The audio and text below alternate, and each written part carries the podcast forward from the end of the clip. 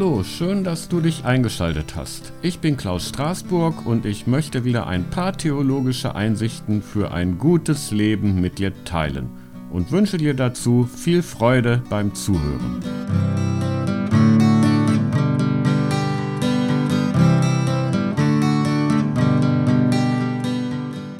Nun fahren sie fort zu sündigen, und sie machen sich ein Gottesbild, aus ihrem Silber Götzen nach ihrem Geschick, allesamt ein Machwerk ihrer Hände. Von ihnen sagen sie, diejenigen, die Menschen opfern, sollen Kälber, nämlich Gottesbilder, küssen.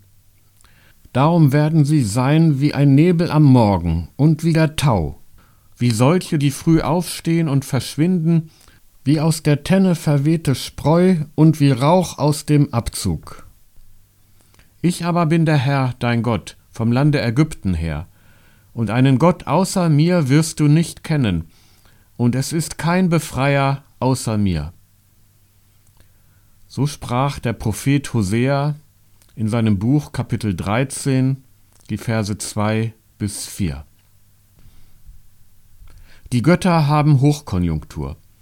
Die Götter, die man anbetet, denen man huldigt, für die man streitet, denen man Opfer darbringt, auch Menschenopfer, wie schon zur biblischen Zeit in Israel.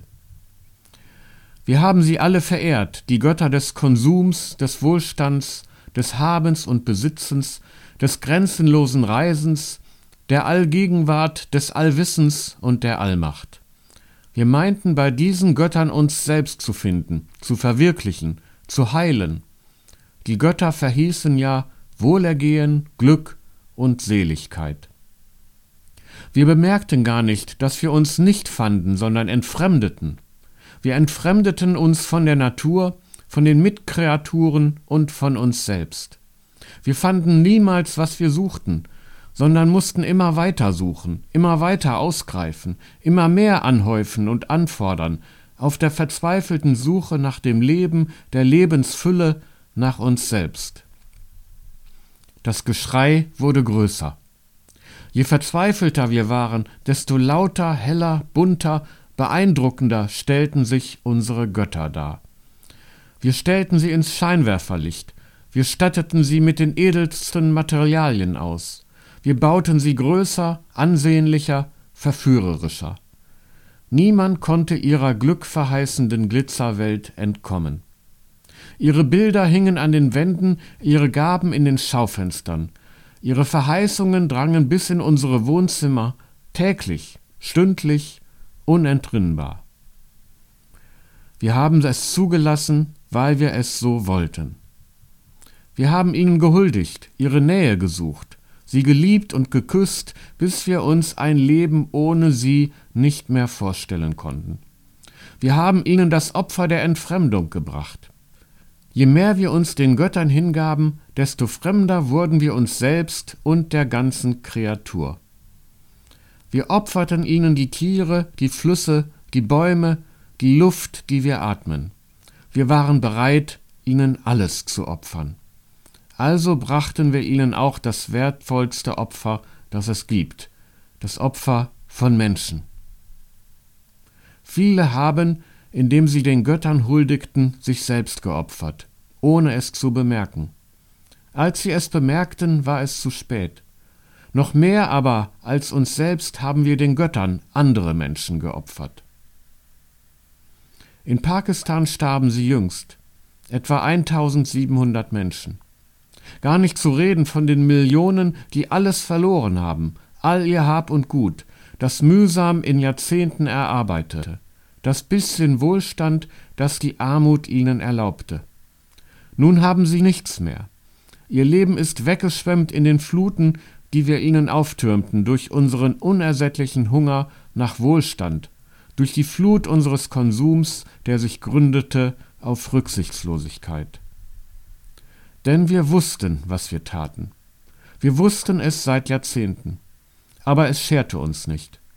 Im Taumel unserer Lebensfreude war es allzu leicht, den fernab von uns wütenden Tod zu verdrängen. Unsere Götter mussten leben, auch wenn Menschen starben.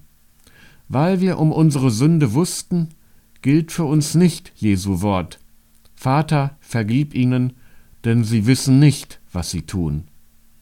Darum gnade uns Gott. Denn wir haben noch immer nicht begriffen.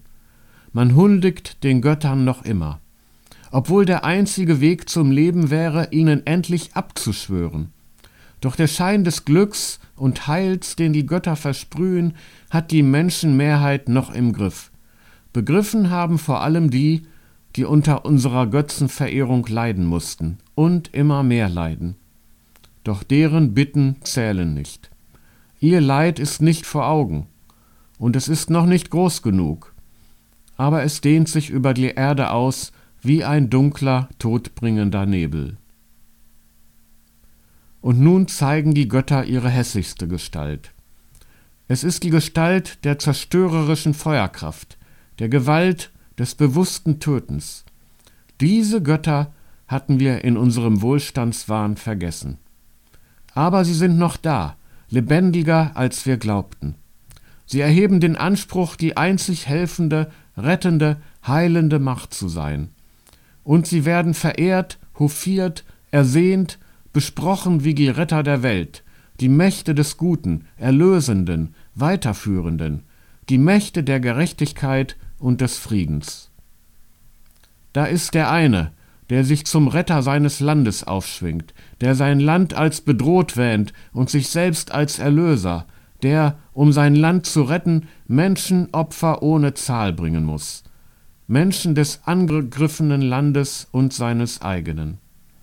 Denn der Krieg verschlingt in kürzester Zeit Hunderttausende und zerstört das Leben von Millionen. Aber was zählt schon ein Menschenleben, wenn das Land und die Freiheit bedroht sind, und wenn nur der eine Erlöser das Land retten und das Gute tun, den Frieden bewahren kann, durch die Mächte der Gewalt, der Vernichtung, des Tötens. Diese Götter hatten wir nicht mehr vor Augen.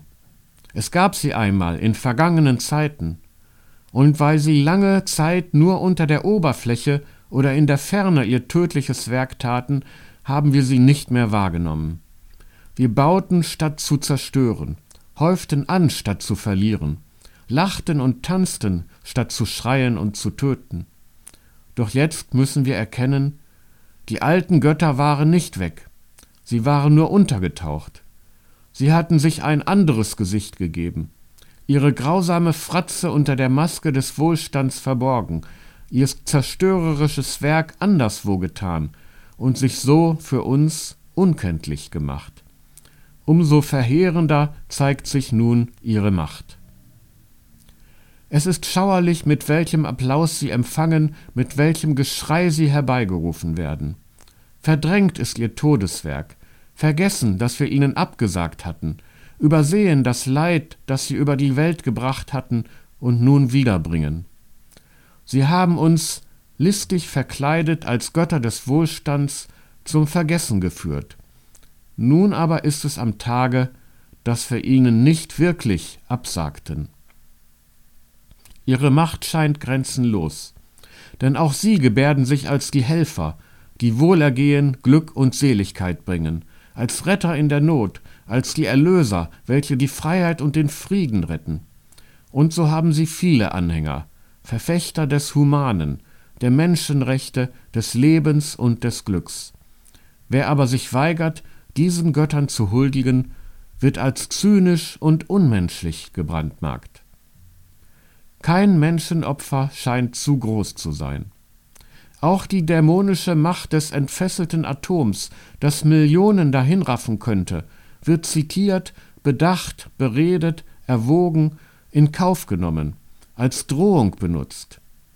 In den warmen und sicheren Stuben, Studios, Redaktionen, Regierungssitzen und Parlamenten fällt es vielen offenbar leicht, den millionenfachen Tod zu erwägen, mit ihm zu argumentieren und danach lächelnd, als sei alles nicht so schlimm, sich vom Publikum zu verabschieden, wie es jene tun, die das Humanum für sich beanspruchen, und diejenigen, die einen anderen Weg vorziehen, zynisch nennen. Doch trotz ihrer scheinbaren Attraktivität sind all diese todbringenden Mächte nur hirnlose Götzen. die nichts sehen und nicht hören und nichts ausrichten können. Werke menschlichen Wahns. Sie können gerade nicht den Frieden bringen, den man von ihnen erwartet. Sie brauchen unsere Gebete und unsere Verehrung. Ohne uns sind sie Nichtse und können nichts ausrichten. Mit uns aber sind sie tote Götzen und können, indem wir sie anbeten, nur Tod über die Welt bringen. Der eine Gott aber, der wahre, brachte das Leben, indem er selbst den Tod auf sich nahm. Er ist der Gott, der die Geschichte gestaltet, in dessen Augen unsere Werke, ob gut oder böse, null und nichtig sind. Er ist es, der Gutes böse und Böses gut werden lassen kann. Er begleitet uns, ob wir es wissen oder nicht. Er schreibt unsere Geschichte, er leitet uns zum Ziel, er weist uns den Weg. Und nur wenn wir abirren, wenn wir den Göttern frönen statt dem einen Gott, dann opfern wir die Schöpfung mit ihren Kreaturen, Menschen, Tieren, Pflanzen. Es ist der Gott, der kein Menschenopfer forderte, sondern sich selbst opferte. Jesus Christus ist das Menschenopfer schlechthin. Was sie ihm antaten, tun wir alle ihm an. So offenbart er uns, wes Geistes Kind wir sind. Er starb aber, auf dass seine Feinde leben. Er gab sich nicht den Mächten hin, sondern wurde machtlos. Ein Gott, der sich hingibt, um zu retten, und der nur dadurch rettet, dass er sich hingibt. Das ist auch unsere Rettung. Er ist keiner der Götter, die ihre Gottheit auf Gewalt bauen, deren Macht todbringend ist, die über Leichen gehen, die das Gotteswerk vernichten. Keiner der Götter, die nichts anderes können als zunichte machen, sondern ein Gott, der rettet, wie er aus Ägypten rettete und der die Armee Ägyptens in den Fluten ihres Irrsinns versinken ließ. Ein Gott, der die Schwachen bewahrt, auch wenn sie verfolgt werden, und die Starken in ihrem Unrecht umkommen lässt. So ist er ein gerechter und liebender Gott, der uns ernst nimmt und das, was wir tun, erfüllt, vollendet, zu dem Ende bringt, das unserem Werk entspricht. Am Ende steht der Tod des Tötens denn das Gute soll bleiben und das Böse muss vergehen. So ist er unser Gott, dein Gott, der Herr, der Herrschende. Nicht die Götter herrschen, nicht die glitzernde Illusion des Wohlstands, weder das weltergründende Allwissen noch die weltumspannende Allgegenwart noch die weltzerstörende Allmacht. Nicht in unserer Hand, wie wir uns anmaßen, liegt das Geschick der Welt, sondern in seiner. Denn er hat sie erschaffen, er wird auch ein Ende setzen, doch nicht zu unserer, sondern zu seiner Zeit. Nichtiges Possenspiel sind all unsere Versuche, die Welt zu bewahren oder zu zerstören. Absurdes Theater sind die Diskussionen, Interpretationen, Streitigkeiten, Aufgeregtheiten, Gereiztheiten, Vorhaltungen, Verunglimpfungen, das Aneinander vorbeireden, nur sich selber zuhören, nur sich selber kennen, Recht haben wollen, Gott sein wollen. Die Götter führen in Absurditäten ohne Ende. Er aber, der Herr, dein Gott, außerdem kein Befreier ist, kein Retter, kein Erlöser, er führt uns zueinander, führt Feinde zusammen, macht Zerstörer zu Bewahrern, Götzenverehrer zu Gottesverehrern, Feinde zu Freunden, Entfremdete zu Vertrauten, Verlorene zu Gefundenen, Ideologen zu Freien, Tote zu Lebendigen, Menschenopfernde zu, wenn es sein muss, sich selbst Opfernden. Er, der Herr, dein Gott vom Lande Ägypten her, von deiner Rettung her, mit der er dir das Leben schenkte, auf das du Leben schenkst. Er macht alles neu. Darum werden die dunklen Mächte sich auflösen in das, was sie sind, in Nichtse, und ihre Anhänger werden verschwinden wie ein dunkler Nebel und eine schwarze Rauchschwade. Und es wird sein eine schwere Randnotiz der Geschichte, die man mit Kopfschütteln betrachtet, unbegreiflich, unfassbar, unerklärbar, Wie konnte man nur so irren? Der geopferten Menschen aber wird man gedenken, den verpassten Chancen wird man nachtrauern, das bleibende Leid wird man ertragen müssen, und die kommenden Generationen werden sich grauen vor so viel Unverstand, so viel Götzenverehrung und Menschenopfern. Das Gute aber wird bleiben, immer neu erschaffen von unserem Gott, der aus dem Tod das Leben schafft, der selbst in den Tod gegangen ist, um zum Leben zu erstehen.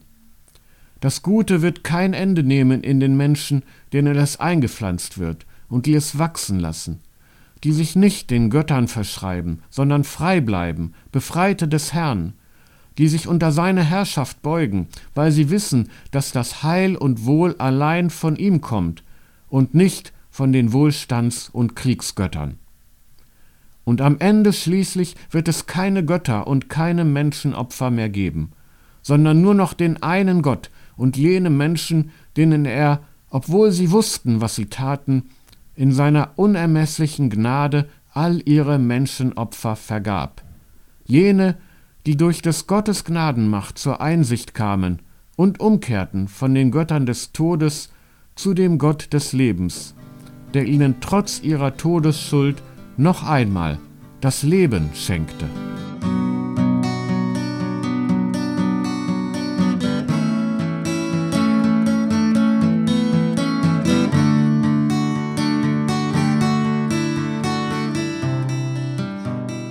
Das war's für heute. Nun bist du dran. Denk weiter drüber nach oder schreib mir einen Kommentar oder schalt dich einfach demnächst wieder ein.